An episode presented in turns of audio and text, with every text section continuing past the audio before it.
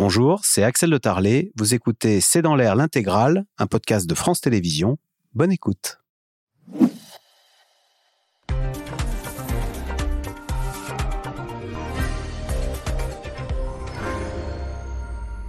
Bonsoir à toutes et à tous. C'est peu de dire que les propos de Nicolas Sarkozy sur l'Ukraine ont choqué nombre de politiques et d'analystes.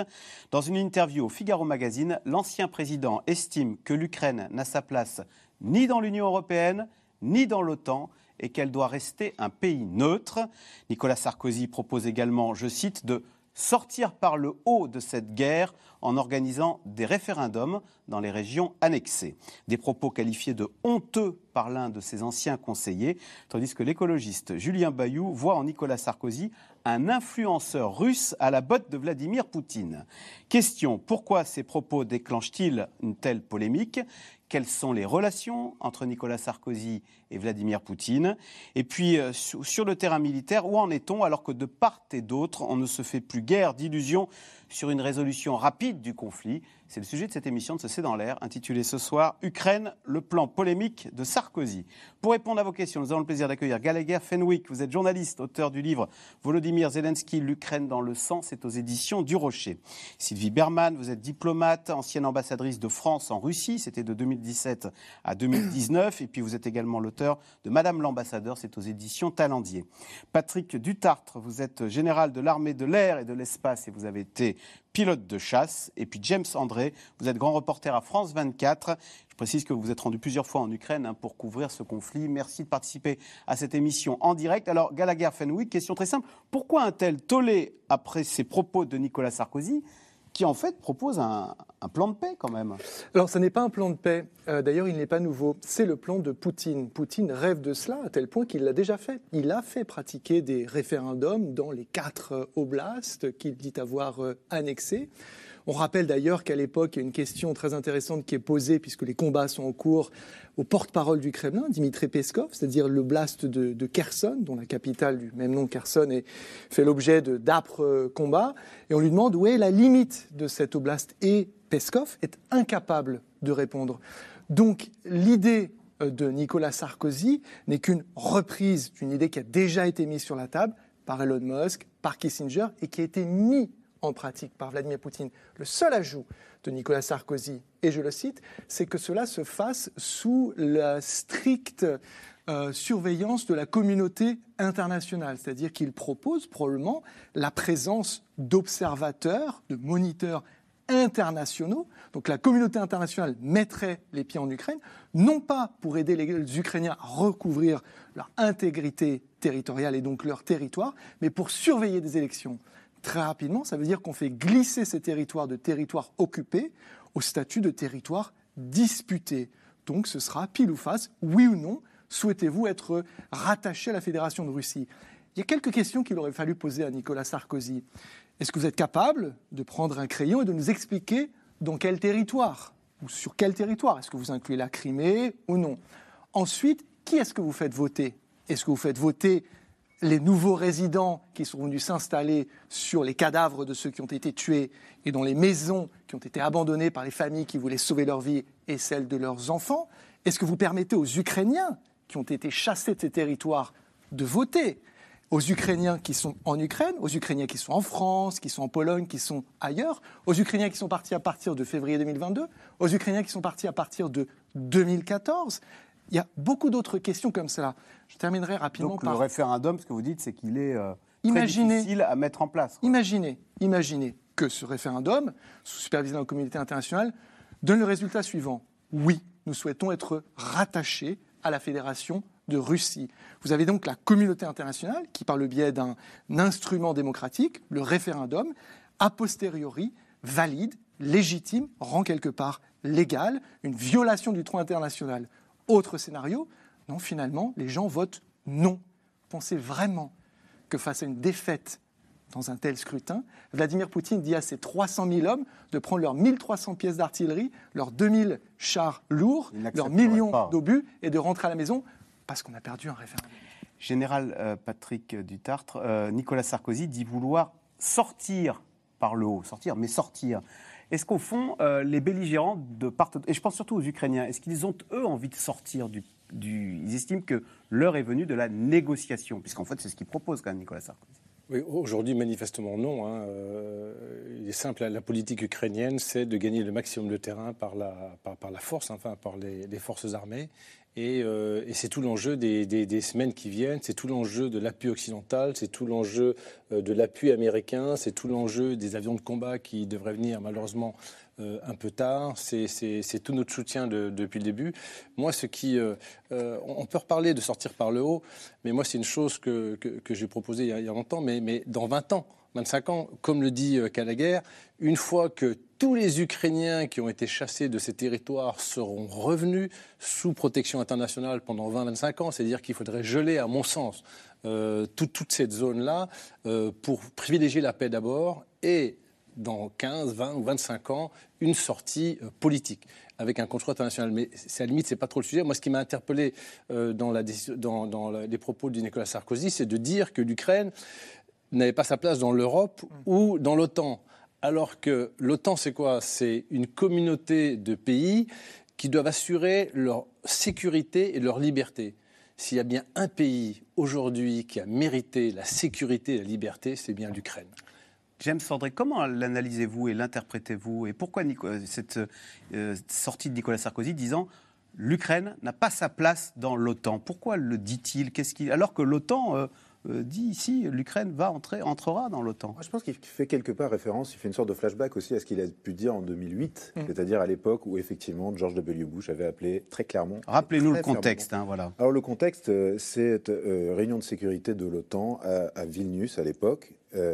George W. Bush se prononce en faveur de l'adhésion de l'Ukraine et de la Géorgie à l'OTAN, le fait savoir, fait même une visite d'ailleurs à Kiev quelques jours avant le sommet, et la France et l'Allemagne, notamment les Européens, vont dire non. Donc Nicolas Sarkozy. Nicolas Sarkozy et Angela Merkel vont dire voilà, on connaît les lignes rouges de la Russie, ça c'est une ligne rouge absolument innégociable pour les Russes, et donc on, on, va s'opposer à, euh, à, ce plan qui était un plan euh, pour, pour proposer une voie d'entrée. Hein. C'est-à-dire que c'est évidemment pas immédiat, avec évidemment des questions. Hein. C'est-à-dire que ce qu'a fait euh, Vladimir Poutine par la suite, c'est effectivement d'envahir des parties de ces pays, mais il ne le fait pas de manière directe, si vous vous souvenez bien.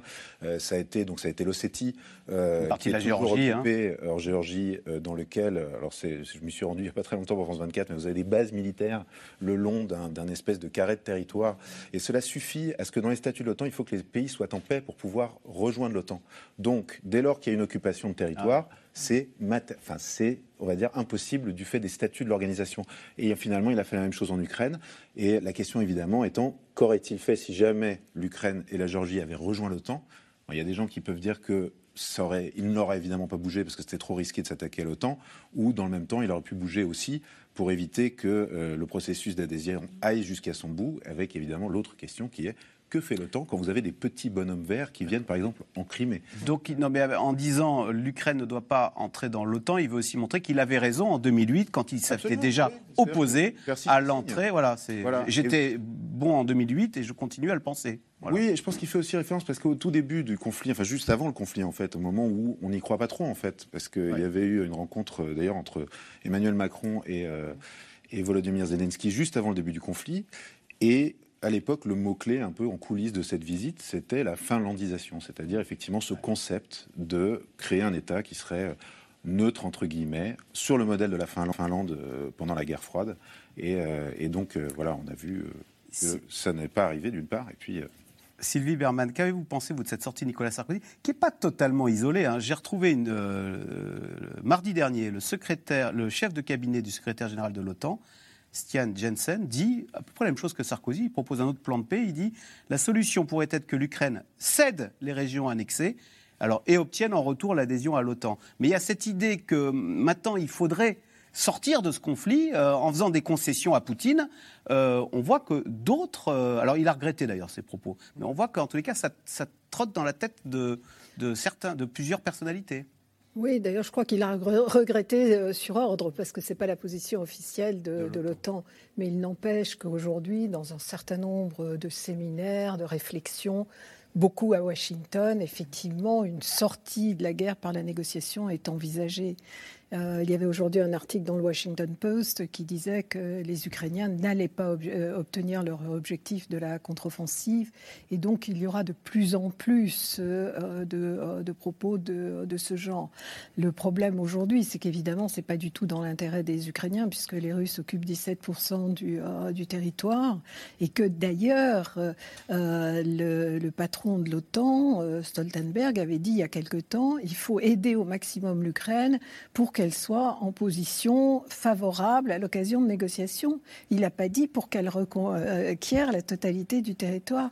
Et je crois qu'il y a ce qui est souhaitable, il y a ce qui est juste, il y a ce qui est moral, c'est-à-dire qu'effectivement l'Ukraine récupère la totalité des territoires, et puis euh, les services de renseignement, les militaires, notamment américains, pensent que ce n'est pas réaliste.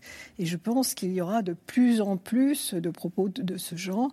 Là, bon, chez Nicolas Sarkozy, c'est assez cash, parce que ça porte surtout, ça porte sur euh, la neutralité, qui était effectivement évoquée au début, mais qui ne l'est plus aujourd'hui, puisque les choses ont évolué.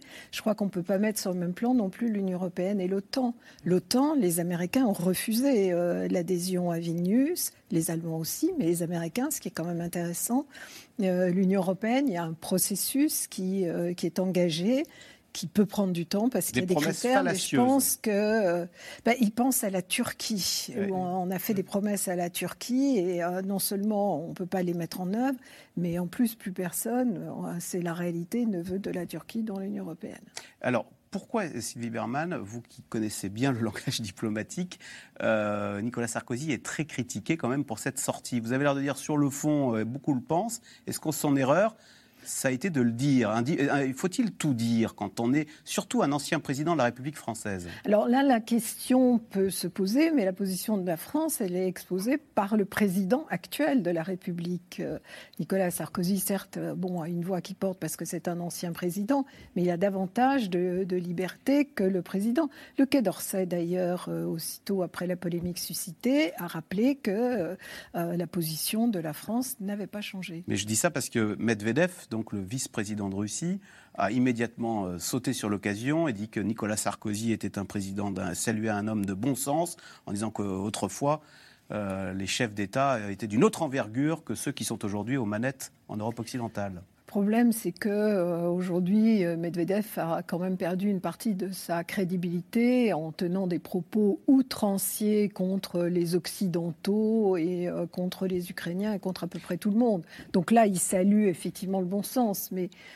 est-ce que les Russes, qui, ah bah, les, Russes, ils peuvent s'en servir, exploiter cette, déclaration de Nicolas ah, Sarkozy Ils peuvent l'exploiter en ce sens que Nicolas Sarkozy dit un peu, et enfin, c'est pas formulé comme ça, il faut négocier au terme de la, de la Russie. Euh, donc euh, oui, euh, les Russes sont nécessairement satisfaits de, de, cela. Si je peux revenir sur l'affaire des référendums, ce qui est intéressant, c'est qu'à l'époque où j'étais en poste à Moscou, il y avait des discussions avec les libéraux et ceux qui étaient opposés à Poutine, et je me souviens de certains disant, mais au fond, la solution serait un jour un vrai référendum, mais comme le dit le général Duterte, après une présence, oui, c'était la Crimée surtout, après une présence euh, internationale et complètement organisée par la communauté internationale, c'est-à-dire dans des critères euh, euh, d'équité réels. Hmm.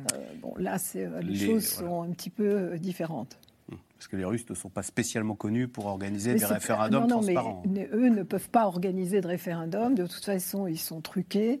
Et euh, c'est évident que ça ne peut pas être sous occupation de toute façon. Et encore une fois, j'insiste là-dessus, c'est-à-dire que si la communauté internationale consent à accompagner, si vous voulez, un tel, la manifestation d'un tel instrument démocratique, c'est-à-dire la mise en place d'un référendum, c'est toujours très tentant parce que, en fait, ce que le l'ancien président euh, Sarkozy fait, c'est qu'il réintroduit dans le débat public cette idée très insidieuse référendum égale paix égale on sauve des vies. Et en plus, c'est très simple. C'est une question. Souhaitez-vous votre rattachement à la Fédération de Russie Oui ou non? Et que la communauté internationale consent à accompagner cela, ça veut dire encore une fois qu'elle se rend physiquement en Ukraine, chose qu'elle n'a militairement pas fait avec des hommes. Je veux dire, il y aura des hommes, des femmes qui ont surveillé des bureaux de vote, voir que les choses se fassent bien, des codes postaux, etc. Et donc elle dira aux Ukrainiens, non, non, on n'est pas là pour vous libérer, on est juste là pour voir que le vote se passe bien. Et donc derrière, légitimer une violation du droit international. Et juste une chose, c'est qu'il faudra quand même convaincre les Ukrainiens qui vont voter la peur au ventre, qui ne souhaitent sans doute pas être rattachés à la Fédération de Russie, qu'on garantira leur intégrité physique. Après leur avoir dit, depuis 18 mois, nous allons vous soutenir jusqu'au bout. Alors finalement, non, on ne va pas vous soutenir jusqu'au bout. On va vous faire a, voter. On a euh, renoncé à ce premier contrat, mais en revanche, on va garantir l'intégrité de ce processus et votre, euh, votre intégrité physique, c'est-à-dire votre capacité à retrouver votre maison et à vivre en paix et protégé au cas où le non l'emporte. Alors, c'est donc une petite bombe qu'a lâchée Nicolas Sarkozy mercredi dans les colonnes du Figaro Magazine. L'ancien président propose de faire de l'Ukraine un pays neutre, ainsi qu'un référendum, on l'a dit, pour entériner l'annexion notamment de la Crimée par la Russie. Des propos honteux pour beaucoup, y compris certains de ses ex-collaborateurs. Sujet de Constance Meyer et Adrien Guillotot. Il prend rarement la parole, mais ses interventions font du bruit. À l'occasion de la sortie de son dernier livre, Nicolas Sarkozy confie au Figaro Magazine son analyse sur la guerre en Ukraine. Il affirme que certains territoires occupés par les Russes devraient être soumis à un référendum, comme pour la Crimée, annexée en 2014. S'agissant de ce territoire qui était russe jusqu'en 1954 et dont une majorité de la population s'est toujours sentie russe, je pense que tout retour en arrière est illusoire. L'ancien président s'oppose aussi à l'adhésion de l'Ukraine à l'OTAN et à son entrée dans l'Union européenne. Pas seulement parce que l'Ukraine n'est pas prête et qu'elle ne répond pas aux critères fixés pour l'adhésion, mais parce qu'elle doit rester un pays neutre. Je ne vois pas en quoi cette neutralité serait une insulte. Une vision du conflit bien singulière qui fait grincer des dents. L'un de ses anciens collaborateurs fustige une position ouvertement favorable au pouvoir russe. Ces propos sont honteux. On, tombe de sa chaise. Quelles étaient les lignes rouges du président Sarkozy? Quelle était la vision qu'il avait de la sécurité de la France, des intérêts de la France, de l'Union européenne, de la Géorgie et de l'Ukraine? Simplement satisfaire les desiderata de Vladimir Poutine, c'est ce qu'il nous explique dans son interview. Même levé de bouclier dans l'opposition qui dénonce une faute politique. Le fait qu'un ancien président cautionne ainsi le démembrement de l'Ukraine illustre puissamment la confusion des élites françaises sur la Russie et affaiblit encore une fois la voix de notre nation en Europe. Les relations entre l'ancien locataire de l'Élysée et le maître du Kremlin sont une nouvelle fois pointées du doigt. Selon une enquête de Mediapart, Nicolas Sarkozy aurait touché 300 000 euros en 2018 pour vanter les mérites de Vladimir Poutine lors d'une soirée à Moscou. Nicolas Sarkozy est également visé depuis 2020 par une enquête du parquet national financier pour des soupçons de trafic d'influence. L'ancien président aurait touché 3 millions d'euros pour ses services auprès d'un géant russe de l'assurance. Des preuves d'ingérence aux yeux du député écologiste Julien Bayou le discours Nicolas Sarkozy, commissionné par un assureur proche du Kremlin, et François Fillon, qui part travailler aussi pour le fossile euh, russe, je, le dis, on a un problème. C'est pas n'importe qui, c'est pas des, c'est pas des consultants, des freelances ou quoi. On parle de millions d'euros attribués à des personnalités politiques qui ont une influence certaine. On le voit, on est en train de parler alors qu'il n'est plus président depuis un certain temps. Euh, et je trouve ça extrêmement dangereux. Encore une fois, il défend les intérêts du Kremlin et non pas ceux du pays. Côté russe, ces déclarations viennent alimenter la propagande. Nicolas Sarkozy n'a pas perdu son bon sens à ce jour. Il a dit que la Crimée était une partie historique de la Russie et que l'Ukraine n'avait pas sa place dans l'Union européenne. Des déclarations à la fois audacieuses et justes. Renoncer à la Crimée ou à d'autres territoires occupés, l'idée a aussi été avancée pour la première fois cette semaine par un haut responsable de l'OTAN en évoquant l'adhésion au traité Atlantique Nord. Je pense qu'une solution pourrait consister à ce que l'Ukraine cède des territoires et obtienne en échange l'adhésion à l'OTAN. De quoi faire bondir les Ukrainiens, alors que la Russie occupe actuellement près de 20% de leur territoire. Pour éteindre le feu naissant, l'OTAN a clarifié sa position en affirmant maintenir son soutien à l'Ukraine. En ce qui concerne l'OTAN, les membres de cette organisation et les mesures prises par l'Occident, je crois que nous n'avons pas de meilleurs alliés. Ces pays et ces organisations ne peuvent pas faire beaucoup plus.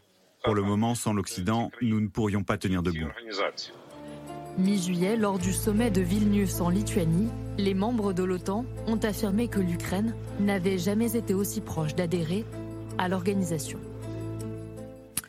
Alors, question téléspectateur Sylvie Berman. Nicolas Sarkozy et Vladimir Poutine ont-ils encore des relations? Euh, Apparemment, elles étaient bonnes. J'ai retrouvé, alors en 2018, Nicolas Sarkozy va à Moscou pour faire une conférence et il déclare, du coup, les, phrases ressortent J'ai toujours été un ami de Vladimir Poutine parce que c'est un homme avec qui on peut parler y compris quand on a des désaccords. C'était en 2018 à Moscou, hein, pour une conférence payée. Oui, euh, tout à fait. Bon, D'autres chefs d'État ont fait des conférences payées dans le monde entier et la Russie n'était pas infréquentable à l'époque. Euh, c'est vrai qu'ils avaient de, bonnes relations et euh, quand Nicolas Sarkozy venait à Moscou, régulièrement, il rencontrait Vladimir Poutine. Mais encore une fois, ça, la situation est totalement différente aujourd'hui. C'est un pays qui a commis une guerre d'agression et euh, euh, les, euh, je ne sais pas d'ailleurs si Nicolas Sarkozy a toujours des contacts avec Vladimir Poutine ou pas. Quand il dit il n'est pas sûr que Vladimir Poutine ait tant changé que ça, et quand il dit moi en 2008, euh, j'ai su le dompter en quelque sorte. Euh, je crois. Bon, le, moi j'ai assisté à, toutes les rencontres du président de la République euh, actuelle avec Vladimir Poutine, y compris à Brégançon. C'est vrai qu'il acceptait à ce moment-là les débats et la contradiction. À Brégançon, c'était en, 2019. C'était en août 2019. il y a eu ensuite le sommet en format Normandie que Emmanuel Macron avait obtenu de Poutine, euh, et précisément à, euh, à Brégançon. Simplement, euh, Emmanuel Macron rentrant euh, euh, au début de, 2022 euh, de, de, Moscou, il avait rencontré Poutine, bon, on se souvient de cette longue table, avait dit le Poutine que j'ai rencontré n'est pas celui que j'ai connu. Et donc je pense qu'en disant ça, Sarkozy dit moi je suis pas sûr qu'il ait autant changé que ça. Mais moi je pense qu'il a changé, effectivement, qu'il a, il s'est enfermé physiquement, psychiquement, il est dans une fuite en avant, il n'écoute plus personne. Ce que disent des euh, libéraux russes qui étaient en contact avec lui, comme euh, Koudrine, le président de la Cour des comptes et autres, ils disent on ne peut plus parler à Poutine, il n'écoute plus personne. James André, euh, Sylvie Berman disait à l'instant, tous les chefs d'État font des conférences payées. Est-ce que quand même ça doit nous interroger euh, Donc là, on parle d'une conférence payée 300 000 euros, on parle aussi d'un contrat avec une compagnie d'assurance euh, russe d'une valeur de 3 millions. Est-ce que ça, doit quand même, est-ce que je veux dire, ça introduit un biais dans, ce qu'on dit? Je, cite Julien Bayou, Nicolas Sarkozy ne doit plus être considéré comme un ancien président de la République, mais comme un influenceur russe. Il est acheté par les Russes. Je pense que la, bon, la déclaration de Julien Bayou était euh, évidemment très forte et avait pour objectif euh, de faire euh, d'être très visible. De la même manière, il faut se souvenir aussi que Nicolas Sarkozy est en pleine promotion pour son livre. Donc, à un moment donné, une interview comme ça, regardez, on est en train d'en parler, c'est quand même une manière très efficace de faire parler de soi. Et, et, donc, fatalement, il y y, a, certainement des objectifs de cet ordre-là. Après, des conférences, oui, il y en a eu bien sûr. Il y a eu des histoires même qui, je pense notamment aux Britanniques où il y a eu effectivement un certain nombre de scandales de cet ordre-là. Alors après, euh, bon, comme vous le disiez, c'est vrai qu'à l'époque où ces conférences ont eu lieu, la situation était différente. Euh, c'est vrai aussi que ce les présidents. pas un paria, c'est ça bah, Ce n'était pas un paria, non. Et d'ailleurs, tout le monde lui parlait. Il faut, se souvenir que vous parliez de Brégançon. Moi, je me souviens de Versailles, où il avait été reçu en très grande pompe euh, par Emmanuel Macron, euh, qui cherchait à l'époque à construire une relation de confiance avec Poutine, qui se permettait d'ailleurs publiquement devant la presse de dire, par exemple, que Spoutnik et, à l'époque et que Rocha Today étaient des outils d'influence qui n'étaient pas des médias, etc., etc. Donc il y avait cette espèce de, de ligne de comment dire, de, fermeté euh, à l'égard de, Vladimir Poutine, tout en essayant de construire une relation. Euh, mais à l'époque, il était fréquentable. C'est vrai que maintenant, la situation a complètement changé. Donc, euh, évidemment que quand on a des centaines de milliers d'euros qui sont versés par des compagnies privées à des chefs d'État, des anciens chefs d'État, on peut se poser des questions. Euh, après, est-ce que ça en fait systématiquement un influenceur? Je, ne sais pas. Alors, euh, Gallagher Fenwick, est-ce qu'il y aurait un, parmi les élites françaises, est-ce qu'il y aurait un biais pro-russe? C'est l'accusation de Raphaël Glucksmann hein, qui mm. dit que tout cela illustre la confusion des élites françaises sur la Russie et du coup que ça affaiblit euh, la voix de la France euh, en, en Europe. Tout à fait. Et il détaille cela, euh, et c'est très convaincant par le menu dans, dans un livre qu'il a publié euh, récemment, où il fait une liste qui est... Euh, On est fasciné par la Russie Qui est long. Oui, oui, oui, il y a un tropisme. Notamment, il explique que du côté de la droite, il y a une sorte de fascination pour ces gens qui sont prêts à assumer la défense de valeurs conservatrices, la famille, la religion, qui représentent voilà, des valeurs qui, chez nous, seraient en train d'être perdues. C'est précisément le discours de Poutine qui dit qu'on appartient à un Occident euh, décadent, dépravé. Donc il y a un petit peu cela, il y a cette euh, admiration de cette incarnation du virilisme, d'un homme fort qui, euh, voilà, sait mener la barque droite. Maintenant, pour revenir à, Nicolas Sarkozy, la raison pour laquelle il, tient ses propos, en fait, ce qui est gênant, c'est qu'on est quelque part entre le droit et euh, la morale, quelque part. C'est-à-dire que c'est pas à nous de dire est-ce que c'est légal, c'est illégal. Le PNF euh, s'est saisi de cela et va instruire cela. On, pour revenir sur les conférences et le contrat passé avec l'assureur. En revanche, on a parfaitement le parquet le national financier. Hein. On a parfaitement le droit de se poser la question de savoir si c'est moral pour un ancien président de la République de monnayer ses services et, dans ce cadre de faire la promotion d'un homme et d'une nation. Après, quand on dit qu'en 2018, il était fréquentable, je ne suis pas si certain qu'on puisse affirmer cela de manière aussi définitive, parce que Poutine, c'est quand même la guerre sans discontinuer depuis plus de 20 ans maintenant, et j'aimerais bien qu'on m'explique la légitimité des combats menés par Vladimir Poutine sur le terrain militaire, mais aussi celui de l'influence, depuis 20 ans. Tchétchénie, Géorgie, Syrie, Ukraine, Ukraine et euh, d'autres terrains. Je rappelle juste que récemment, euh, le ministre des Armées français, Sébastien Lecornu, déclarait que Wagner avait pour principal ennemi sur le continent africain la France. Wagner. Et c'est vrai qu'on se souvient de ce visage blême de Vladimir Poutine qui paraissait fragilisé euh, lors de l'assaut de Wagner vers Moscou. Est-ce à dire, général Patrick Dutart, qu'en fait on se trompe avec Poutine, il ne connaît que la force? Ben, C'est un constat. Oui, oui, c'est, beaucoup de nos amis ukrainiens nous disent euh, mais n'ayez pas peur de Poutine, ne comprend que la force, euh, n'ayez pas peur de lui. Euh, et c'est vrai qu'au au vu de, toutes ces sorties, ces déclarations, on, se rend compte qu'il n'y a pas d'autre possibilité que la fermeté vis-à-vis de Poutine pas forcément des Russes. Euh, euh, excusez le président Macron au début, et moi je souscris à cela, c'est que on ne supporte pas, on ne tolère pas, si vous voulez, euh, cette invasion de l'Ukraine, ces, propos contre l'Occident et, et, ces crimes de guerre. mais le peuple russe, dans son histoire, la France n'est pas en guerre contre le peuple russe. Par contre, elle est en guerre contre cette idéologie transmise par le président Poutine et, ses sbires, par cette agression inique. Et il n'y a qu'une solution, c'est que, que les, les troupes russes sortent des territoires occupés ukrainiens euh, d'une manière ou d'une autre, euh, soit par le haut, qu'on peut l'imaginer, mais beaucoup plus tard. À mon avis, c'est pas envisageable maintenant.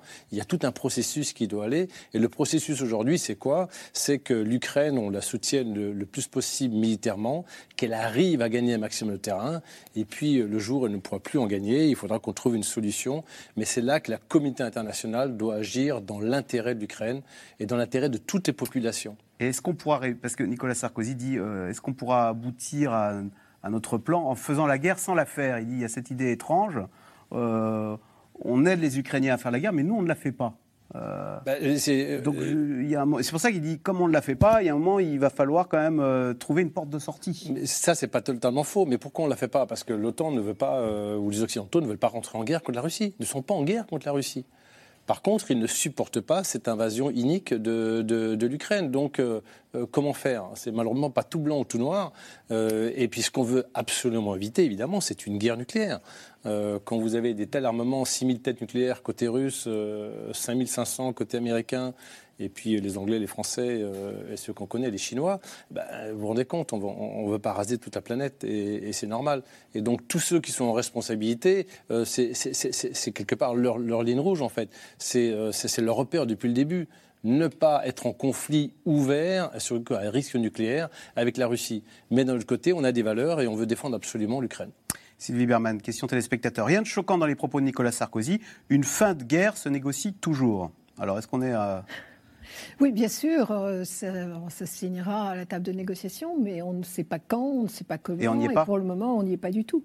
Euh, pour le moment, c'est sur le champ de bataille. Et euh, quand effectivement l'Ukraine pourra remporter un certain nombre de gains, la, la, question sera peut-être envisagée. Mais encore une fois, pour le moment, tout accord de paix sera favorable à la Russie et c'est un peu la prime à l'agresseur. Hein. donc, donc c'est difficile. Mais un jour, bien sûr, ça sera la table de négociation.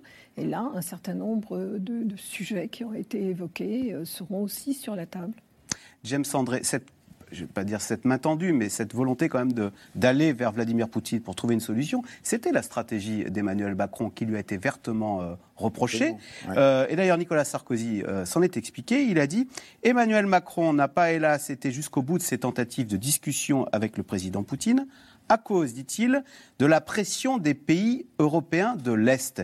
Est-ce que cette, cette j'allais dire ce jusqu'au boutisme, cette, cette fermeté vis-à-vis vis à vis de Poutine, elle est aussi dictée par la pression de la Pologne, des États baltes, qui n'ont pas la même histoire que nous, mais bon, nous, nous sommes français, nous ne sommes pas polonais.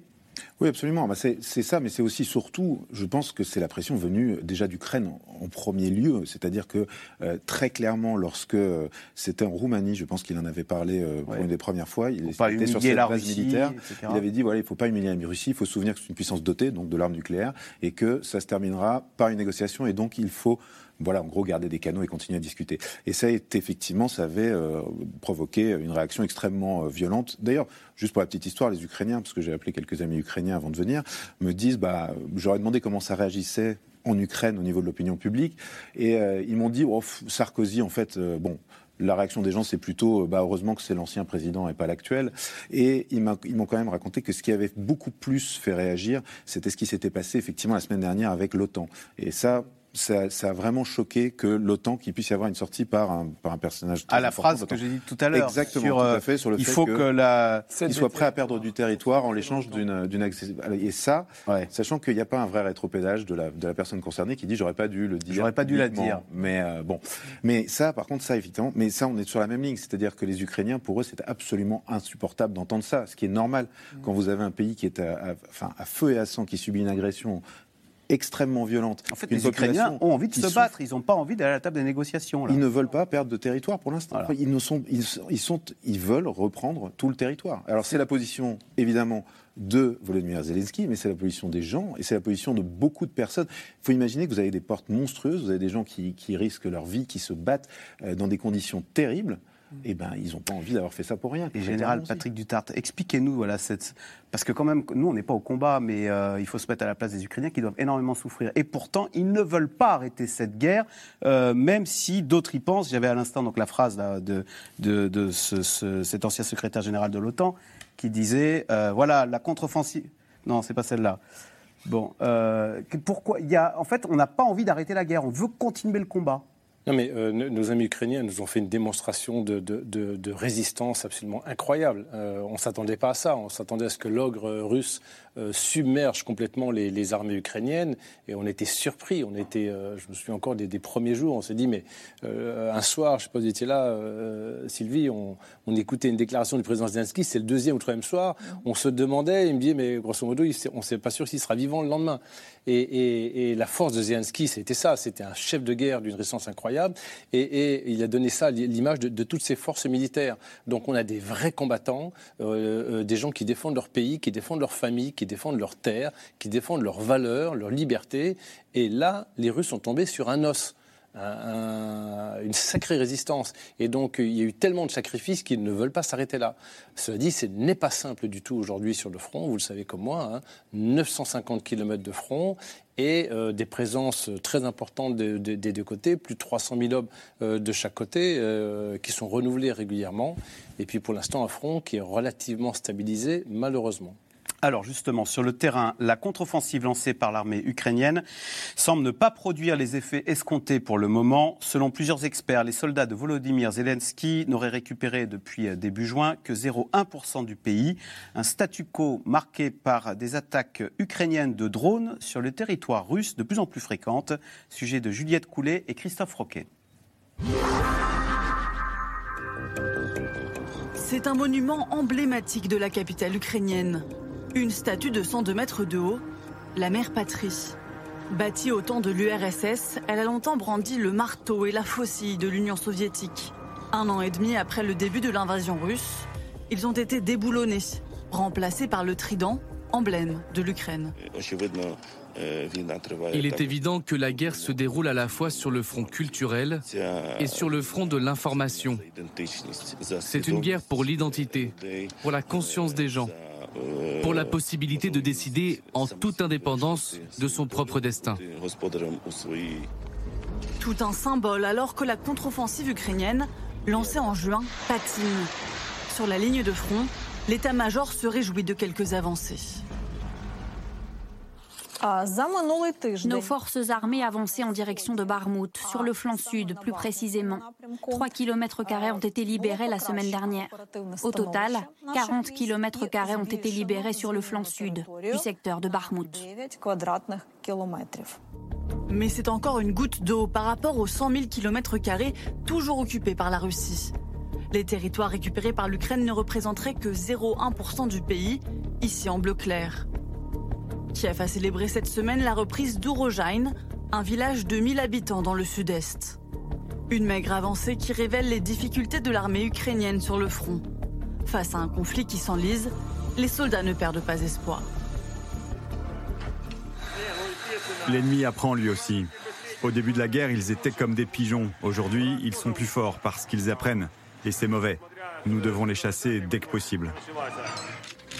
Mais les Russes avancent. La ville de Kupiansk dans le nord-est a dû être évacuée cette semaine et les bombardements s'intensifient sur plusieurs villes d'Ukraine comme Alviv. À 1000 km du front, cette ville de l'ouest est rarement touchée. Un missile s'est écrasé dans le terrain de jeu de cette école maternelle, laissant un trou béant. L'explosion a soufflé les vitres de l'appartement de cette retraitée. Je pense qu'il n'y a pas d'endroit sûr en Ukraine, parce que chaque missile peut atteindre n'importe quelle ville n'importe quel endroit où se trouvent des civils. Je ne parle même pas des usines ou d'autres choses de ce genre. Les civils ne sont pas en sécurité. Les Ukrainiens tentent de riposter dans les airs eux aussi. Les attaques de drones se multiplient sur Moscou comme sur cette vidéo prise cette nuit. Aucune victime n'est à déplorer. Les Russes, eux, ciblent désormais les ports du Danube. Sur ces images, l'armée ukrainienne tente d'abattre un drone kamikaze qui finit par frapper le port de Rény et ses silos à blé. Des attaques sur des infrastructures essentielles à l'exportation de céréales qui pourraient avoir des conséquences mondiales, prévient Volodymyr Zelensky. La nuit dernière, des terroristes russes ont à nouveau pris pour cible nos ports, infrastructures garantissant non pas notre propre sécurité alimentaire, mais celle de l'ensemble de la planète. Bravant les menaces russes, ce cargo transportant 30 000 tonnes de marchandises a rallié Istanbul hier depuis Odessa. Une première depuis la fin de l'accord sur les exportations céréalières, considérée comme une provocation par Moscou, alors que l'Ukraine cherche de nouvelles voies maritimes pour écouler ses stocks avant la récolte de cet automne.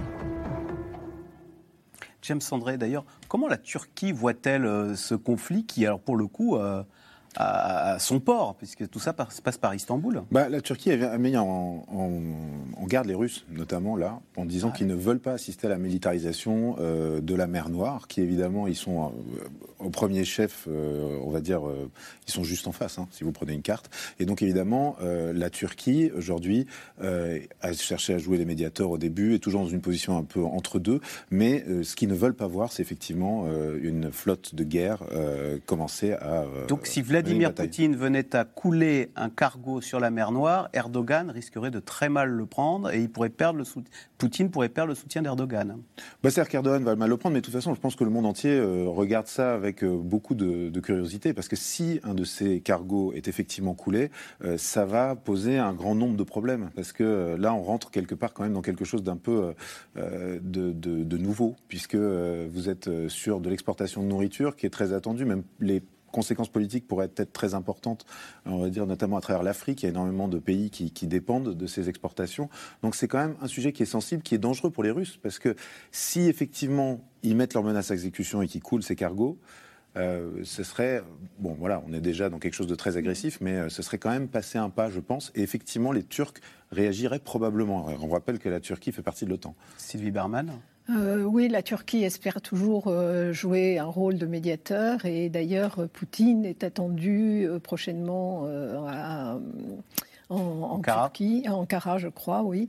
Euh, et là, ils n'ont pas touché à ce bateau parce que c'est un bateau qui battait pavillon de Hong Kong. Donc, les ils Chinois. n'ont pas euh, effectivement attaqué un, un bateau, euh, bon, plus ou moins chinois, effectivement. Mais c'est vrai que ça poserait un problème si ils décidaient de, de bombarder un, un bateau sous pavillon étranger. De toute façon, puisque ce ne sont pas les Ukrainiens qui, euh, qui Mm. utilisent leur propre bateau. Il est quand même plus isolé qu'il y a 18 mois, euh, Poutine. Je parle de ses soutiens chinois et Non. turcs, non? Non. Euh, pas du tout. Il a euh, quand même reçu une grande partie des pays africains euh, à Saint-Pétersbourg. Non, je ne pense pas. Ça, ça ne change pas. Je veux dire, l'isolement, c'est par rapport aux pays occidentaux et assimilés, par rapport au reste du monde. Non, même s'ils ont critiqué la, la fin de cet accord, mais on le voit bien en Afrique, on le voit bien aujourd'hui euh, au Niger. hein. Euh, effectivement, Wagner euh, avait comme ennemi la France. Ça a commencé en République centrafricaine. Et aujourd'hui, partout où ils voient une porte entr'ouverte, ils, ils arrivent. Et pour le moment, je pense que les Africains déchanteront un jour. Mais pour le moment, la Russie reste très très populaire dans les pays africains. Ah, la Russie. Donc ce ne sont pas des mises en scène. hein. C'est ah bah, la France, Non. vive Wagner. Alors, il, il y a sûrement une partie de mise en scène. hein, mais euh, cela dit, moi, quand j'étais à Moscou, il y a eu en octobre 2019 le premier sommet Russie-Afrique. Les ambassadeurs africains m'ont dit il est tellement populaire euh, en Afrique, ça a été un véritable succès. Absolument. Donc, Ce qu'on n'avait pas vu venir complètement, c'est-à-dire on avait vu Wagner arriver en RCA et s'en prendre aux en intérêts français. Mais toute la politique euh, africaine de la Russie qui renoue avec l'Union soviétique, puisque c'est les anciens alliés, je crois qu'on ne l'a pas vraiment vu venir. Donc un Poutine non isolé, enfin qui a toujours des partenaires dans le monde. Et sur le terrain militaire, euh, Gérard, dans le Maine-et-Loire, pose la question suivante. Quel camp s'épuise le plus dans cette guerre, la Russie ou l'Ukraine? Une guerre qu'on sait longue, hein, je, je prends la une du monde d'hier, en Ukraine, le spectre d'une guerre longue, ou encore le Figaro ce matin, Poutine installe la Russie dans une guerre longue. Et le président Zelensky vient d'ailleurs de resigner un, un décret prolongeant à la fois la, mobilisation euh, générale et, et la loi martiale de, de 90 jours, donc jusqu'en en octobre dans saint pays. Donc c'est un signal supplémentaire envoyé à, à la population. La question de Gérard, elle est très bonne parce que je pense qu'on assiste à une, une mutation où la guerre, qui habituellement est un affrontement des, des volontés, va peut-être se transformer tout simplement en un épuisement des volontés. Guerre d'épuisement. Oui, et ce qui fait qu'on n'arrivera peut-être pas forcément à une table des négociations. C'est-à-dire que l'état-major, je crois que c'est le renseignement américain ou l'état-major, euh, vient de communiquer là sur leur estimation des pertes. On est à 500 000 morts à ce stade. Des deux 500 000 côtés. morts. Oui, 500 000 morts. C'est-à-dire que les chiffres qui sont donnés par les Américains, qui encore une fois sont des estimations qui sont basées sur de l'imagerie satellitaire, exploitation de messages sur les réseaux sociaux, publication, encore une fois, euh, par les euh, autorités euh, respectives et autres sources qu'ils ont, font état d'à peu près hein, 300 000 morts et blessés du côté euh, russe. Donc c'est un rapport de 1 à 3 entre les morts et, et les blessés. Et pareillement, c'est à peu près 100, 120 000 morts du côté euh, ukrainien et euh, 70 000 environ, euh, euh, 70, 70 000 morts côté ukrainien et 100 D'accord, à donc c'est 120 000. 500 000 morts et blessés. ce que Oui, dire. tout à fait, Voilà. tout à fait. Mais, mais ce, qui est, ce qui est absolument immense. Il y a un grand article du New York Times qui est consacré, qui rappelle quand même que c'est à peu près l'équivalent euh, de ce que les, Américains ont perdu en 20 ans de guerre euh, au euh, Vietnam, et ce que les forces de sécurité afghanes ont, perdu pareillement pendant 20 ans de guerre en, Afghanistan. Donc c'est des, chiffres absolument colossaux. Donc, encore une fois, à ce stade, parce que tout à l'heure vous posiez la question de où est-ce qu'on en est dans cette bataille, on voit qu'on est sur un schéma euh, d'attrition. Vous avez rappelé les chiffres de la contre-offensive qui ne fonctionnent pas pour le moment du côté euh, ukrainien. C'est vraiment c'est poussif et donc c'est euh, coup pour coup avec à la fois des moyens très conventionnels, de l'infanterie, de l'artillerie, et puis, comme on l'a vu dans le sujet, des drones aussi de part et d'autre. Général Patrick Dutartre, pour, comment se fait-il Enfin, on est tous déçus de voir que cette contre-offensive ukrainienne qu'on attendait massive, euh, elle n'est pas porté ses fruits. Qu'est-ce qui n'a pas fonctionné? D'abord, elle n'est pas terminée, elle est en cours. Et euh, la stratégie du général Zaloujny, quand même, jusqu'à maintenant, a été assez remarquable. Je vous rappelle, 900 km de front. Qu'est-ce qui se passe aujourd'hui? Euh, Le plus, c'est la volonté ukrainienne et les armements occidentaux. Le moins, c'est neuf mois de tergiversation pour leur, leur amener des, éléments, des, des, matériels occidentaux. Neuf mois où les Russes se sont organisés en position défensive.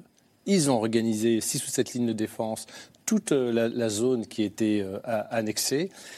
Comme le dit très justement le soldat ukrainien le, dans le reportage, ils ont appris. Ils ont appris. Ils ont des troupes plus aguerries. Regardez euh, un, simple exemple. Euh, jusqu'au 31 janvier, il n'y avait que des drones euh, ukrainiens dans le ciel. Mmh. Aujourd'hui, il y a presque plus de drones de reconnaissance. Je dis bien de reconnaissance, je ne parle même pas des bombes guidées, hein, qui sont une forme de drone, de drones de reconnaissance sur la ligne de front qui sont russes. donc ils ont appris là-dessus, ils font la même chose. Donc du coup, les troupes ukrainiennes, lorsqu'elles bougent, elles sont vues. Avant, c'était l'inverse. Les Ukrainiens qui suivaient en permanence, qui pissaient les Russes. Maintenant, les Russes font la même chose. Et peut-être plus d'efficacité. Même chose s'agissant des drones, ils ont des brouilleurs. Les, les Russes ont mis des brouilleurs, c'est-à-dire que l'utilisation des drones par les Ukrainiens est beaucoup moins efficace maintenant qu'elle ne l'était. Euh, ces brouilleurs, euh, les Russes en disposent de plus que, que les Ukrainiens. Alors, alors ça, c'est un élément. Et je voudrais quand même juste rappeler qu'aujourd'hui, il y a trois champs de bataille. Il y a la ligne de front que l'on connaît qui n'avance pas aussi vite. Il y a les tirs dans la profondeur de part et d'autre. C'est vrai que aucun site en Ukraine n'est à l'abri d'un tir de la part des Russes, mais ça devient quasiment la même chose, non pas sur toute la Russie, mais sur toutes les zones occupées, que ce soit la Crimée. parler des, des drones qui vont attaquer Moscou. Des drones ou des. ça, à mon sens, c'est anecdotique. Hein. Pour l'instant, c'est juste pour fixer la défense aérienne, c'est pour euh, fixer quelques troupes, pour montrer que euh, le pays est en guerre. Ce n'est pas significatif. Ce qui est beaucoup plus significatif, par contre, c'est le troisième champ de bataille, c'est la mer Noire où, euh, grâce aux drones ukrainiens, qui sont très performants, hein, eh bien, ils commencent tout doucement à interdire hmm. les bateaux militaires dans la mer Noire. Plus, ils vont faire des attaques sur le pont de Kerch. Ils ont envie de couper ce cordon ombilical que Poutine a créé entre la Russie continentale et euh, la Crimée par ce pont de Kerch. Je pense qu'à un moment ou à un autre, il va être coupé, ce pont. En mon sens, c'est une question de temps. Et puis, tous les ports de la mer Noire ne sont pas à l'abri d'attaques euh, de la part des drones ukrainiens. James André, on parlait d'une guerre d'épuisement. Est-ce que les Ukrainiens sont bien sûrs que les jeunes Ukrainiens, euh, les nouvelles recrues, aient bien envie de se battre? Je vous dis ça parce qu'on vient d'apprendre le scandale des agents recruteurs corrompus. C'est-à-dire qu'en Ukraine, en Ukraine donc dites-moi si je me trompe, mais on peut acheter le fait de ne pas, pas faire la guerre. Zelensky a limogé effectivement euh, tous les responsables euh, des, des, agents de recrutement. Enfin, des, C'est le signe de quoi ça? Bah ça, c'est le, signe de, bah, du fait qu'effectivement, on est arrivé à un stade où il y a des gens qui sont potentiellement prêts à payer pour ne pas y aller ou ne pas y retourner. Des Ukrainiens. Euh, des Ukrainiens euh, parce que, bah, faut, faut imaginer que c'est, enfin, ce qui se passe sur la ligne de front est tout à fait horrible. Enfin, j'y suis allé pour faire des reportages. Je me suis rendu à Bakhmut au moment où c'était euh, vraiment la bataille qu'on a suivie tous au mois de décembre, où on voyait finalement que ça ne bougeait pas beaucoup. On disait que c'était les troupes de Wagner. Il y avait aussi les troupes russes en face.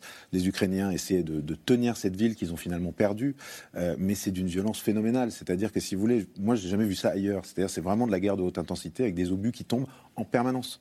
C'est absolument incroyable. C'est permanent. Toutes les X secondes, vous, avez, vous entendez les obus tomber, et pas très loin. Et au milieu de ça, vous avez une population qui erre. Euh, les gens vaquent à leurs occupations sans faire attention, c'est quelque chose de vraiment complètement étonnant. Vous voyez les civils traverser tout ça, euh, continuer à faire leurs courses, etc. ils vous donnent des interviews, ils ne réagissent même plus quand il y a des explosions. Bon voilà, ça, donne ça, et après ça donne des soldats complètement cassés. C'est-à-dire que euh, on le voit, euh, bah, il y a les hôpitaux de campagne, hein, c'est-à-dire que vous avez toutes les blessures physiques euh, qui sont bah, terribles pour certaines. Je veux dire, nous, je me souviens, avec ma collègue Maïssa, on est allé dans un hôpital militaire qui se trouve dans la ville de Drouchkivka. En l'espace d'une heure, on a vu arriver cinq ambulances. Dans cinq ambulances, il y avait parfois deux, trois soldats. Donc ça, c'est de la blessure physique. Et après, vous avez toutes les blessures, on va dire psychologiques et euh, ça, on l'avait fait dans un hôpital psychologique de, euh, psychiatrique de Kiev, où vous voyez des gens qui sont complètement brisés, qui sont dans un état euh, catastrophique. Et vous avez ceux qui vous disent je ne pourrais pas y retourner. Vous avez ceux qui vous disent je veux y retourner. Ah je ne suis pas prêt, mais j'y retourne. Donc évidemment, il y a des phénomènes. Vous parlez d'usure. Oui, il y a de l'usure.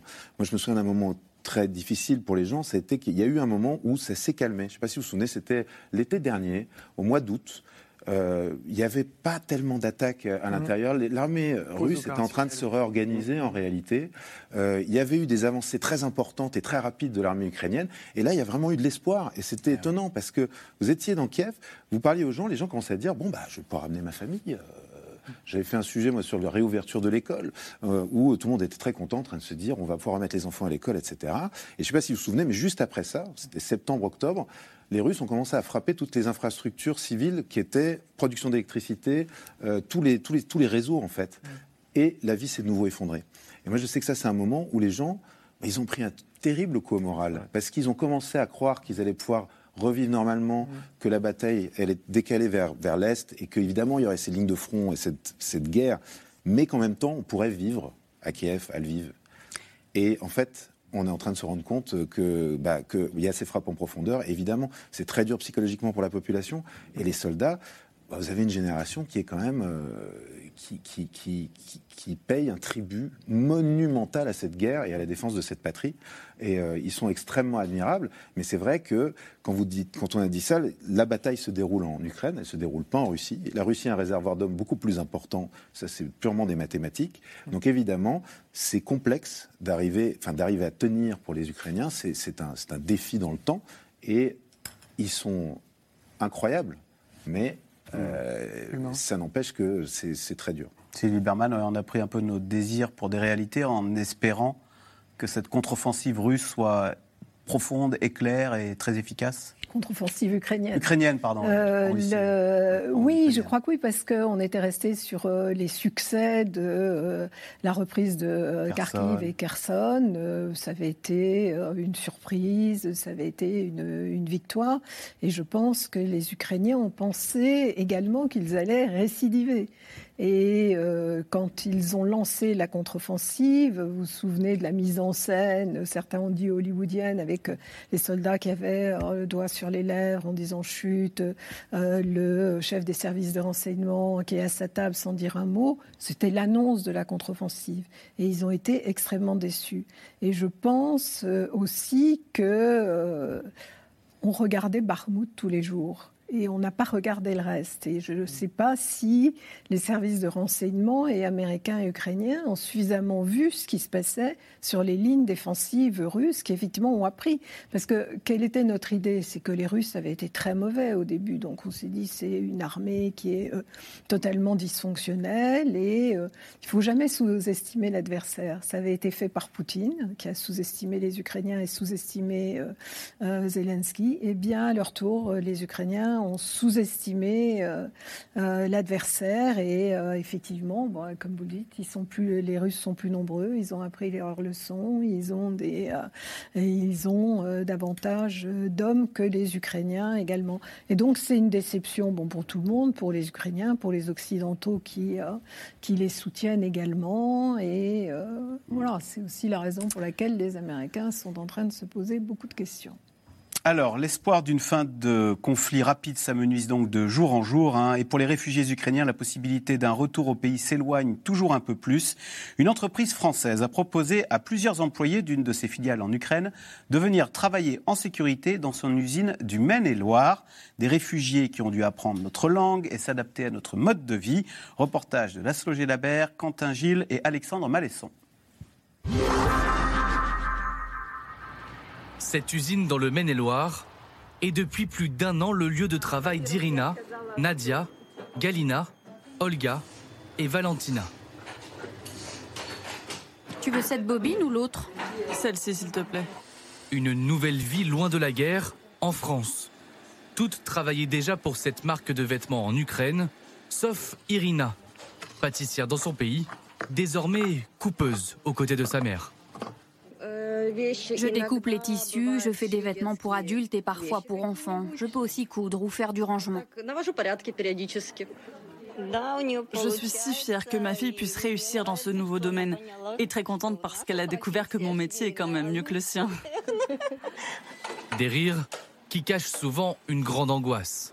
Nadia s'inquiète pour son fils Vladimir, 24 ans, et engagé sur le front. La dernière fois que je l'ai vu, c'était en février, en partant en Ukraine pour les vacances. Et depuis, je ne le vois plus que par téléphone. Bien sûr, je suis fière de mon fils, mais ça a été son choix de s'engager. J'aimerais bien que ça se termine le plus rapidement possible et qu'il rentre à la maison. En attendant, leur vie est ici, en France. Elisabeth Sénécaille a choisi de faire confiance à ces cinq Ukrainiennes. Pas d'inquiétude quant à la barrière de la langue, chacun s'adapte. Olga, je voudrais savoir si euh, Volodymyr est inscrit à l'école pour l'année prochaine. Oui. Le travail qu'elle faisait là-bas, elle pouvait aussi le faire ici. Donc euh, on, a on, leur a proposé de venir. Après, je pense que dès que la guerre s'arrête, euh, le lendemain, elles seront parties, ça c'est clair, parce qu'on voit qu'elles bah, ont hâte de rentrer chez elles et c'est normal. Mm. Mais la guerre dure et le séjour en France se prolonge. Alors, deux fois par semaine, ses cours de français avec Natalia, une Ukrainienne basée à Kiev. Merci. C'est le participe passé du premier groupe. à euh, E euh. Non, c'est pas E, c'est E. E, e. e c'est E, oui. C'est difficile comme langue, surtout quand on doit s'occuper de toute l'administration, des papiers. On est obligé de parler en français. On n'arrive pas encore à construire des phrases nous-mêmes correctement. Si on était toute seule, ce serait très difficile. On ne parle pas la langue, on ne connaît personne dans ce pays. Ensemble, on est une force.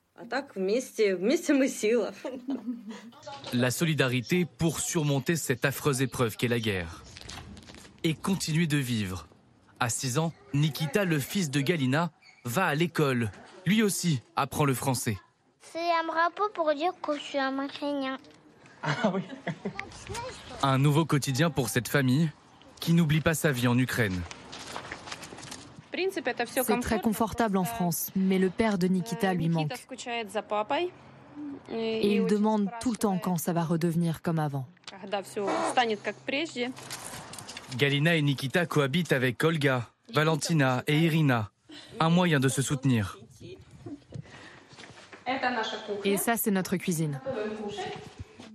Mais les discussions tournent souvent autour du même sujet, la guerre en Ukraine. Mon mari m'a dit qu'il entendait le bruit des sirènes, que c'était très fort. Ma mère aussi m'a dit que c'était un bruit assourdissant à 2 heures du matin. C'est vraiment horrible. C'est difficile. On n'a pas d'autre choix que ça marche. Parce qu'on a nos familles, nos proches. Il y a aussi toute notre enfance. Il faut qu'on garde espoir et qu'on gagne pour y retourner. C'est notre terre. À l'usine, des CDI ont été proposés aux cinq femmes. Seule Olga compte accepter pour que son fils de 17 ans puisse suivre des études en France. Car selon elle, il n'y a pour l'heure aucun avenir en Ukraine. James Sandré, on voit évidemment que des femmes parce que les hommes ne peuvent pas quitter le pays. N'ont pas le droit bah Non, tout à fait. Ça fait partie de la loi euh, martiale qui a été euh, mise en place tout de suite euh, lorsqu'il y a eu cette, cette agression russe. Et les hommes de, âgés d'entre 18 et 60 ans n'ont pas le droit de quitter le territoire. Donc cet exil est particulièrement on va dire, cruel parce que les hommes ne peuvent pas, mais ils peuvent même pas venir une semaine. Ils peuvent pas venir 15 jours voir la famille. Ils sont séparés. Et vous avez des situations qui sont quand même sont dramatiques. Par exemple, moi, je connais un, monsieur qui s'appelle Oleksiy en, Ukraine. Euh, à un moment donné, il était paniqué à l'idée que sa femme, qui est partie en Espagne et qui, qui, mise, qui s'est mise à l'abri en Espagne avec ses enfants, eh bien, qu'ils sont en train de la perdre tout doucement. Il me disait. Qu'elle refasse sa vie en bah, Espagne. qu'elle refasse sa vie en Espagne, parce il n'est pas là. Euh, elle me disait voilà, je, l'ai au téléphone, j'ai l'impression que c'est plus comme avant. Je... Et c'était un c'était une panique pour lui. Il faut imaginer que ça, vous le multipliez par des millions d'Ukrainiens qui ont euh, leurs femmes, leurs enfants à l'étranger, les femmes et les enfants qui sont tout seuls. C'est une situation qui est très très dure. Et avec un gros problème, c'est que lui, à l'époque, je me souviens, bon, ça a fini par arriver. C'est un happy ending quelque part, mais il voulait que sa femme revienne, ne serait-ce que deux semaines, pour la voir en vacances, mais elle avait peur de le faire à cause évidemment de la situation sécuritaire. Et donc, vous avez ces, familles qui sont complètement séparées. Et elle a fini par venir, mais à condition d'aller dans une ville très très à l'est, qui effectivement à ce stade avait été très peu frappée. À l'ouest. peut tota-, euh, oui, pardon, à l'ouest. Ce qu'on peut totalement comprendre avec deux enfants en bas âge, euh, vous en feriez de même. Donc, oui, c'est terrible. C'est des familles brisées. Allez, tout de suite, on revient à vos questions. Merci d'avoir écouté C'est dans l'air. Comme vous le savez, vous pouvez désormais écouter l'intégrale, mais aussi l'invité ou vos questions à nos experts. Tous ces podcasts sont disponibles gratuitement sur toutes les plateformes de streaming audio. Et pour le replay vidéo, c'est sur France.tv, bien évidemment. À bientôt.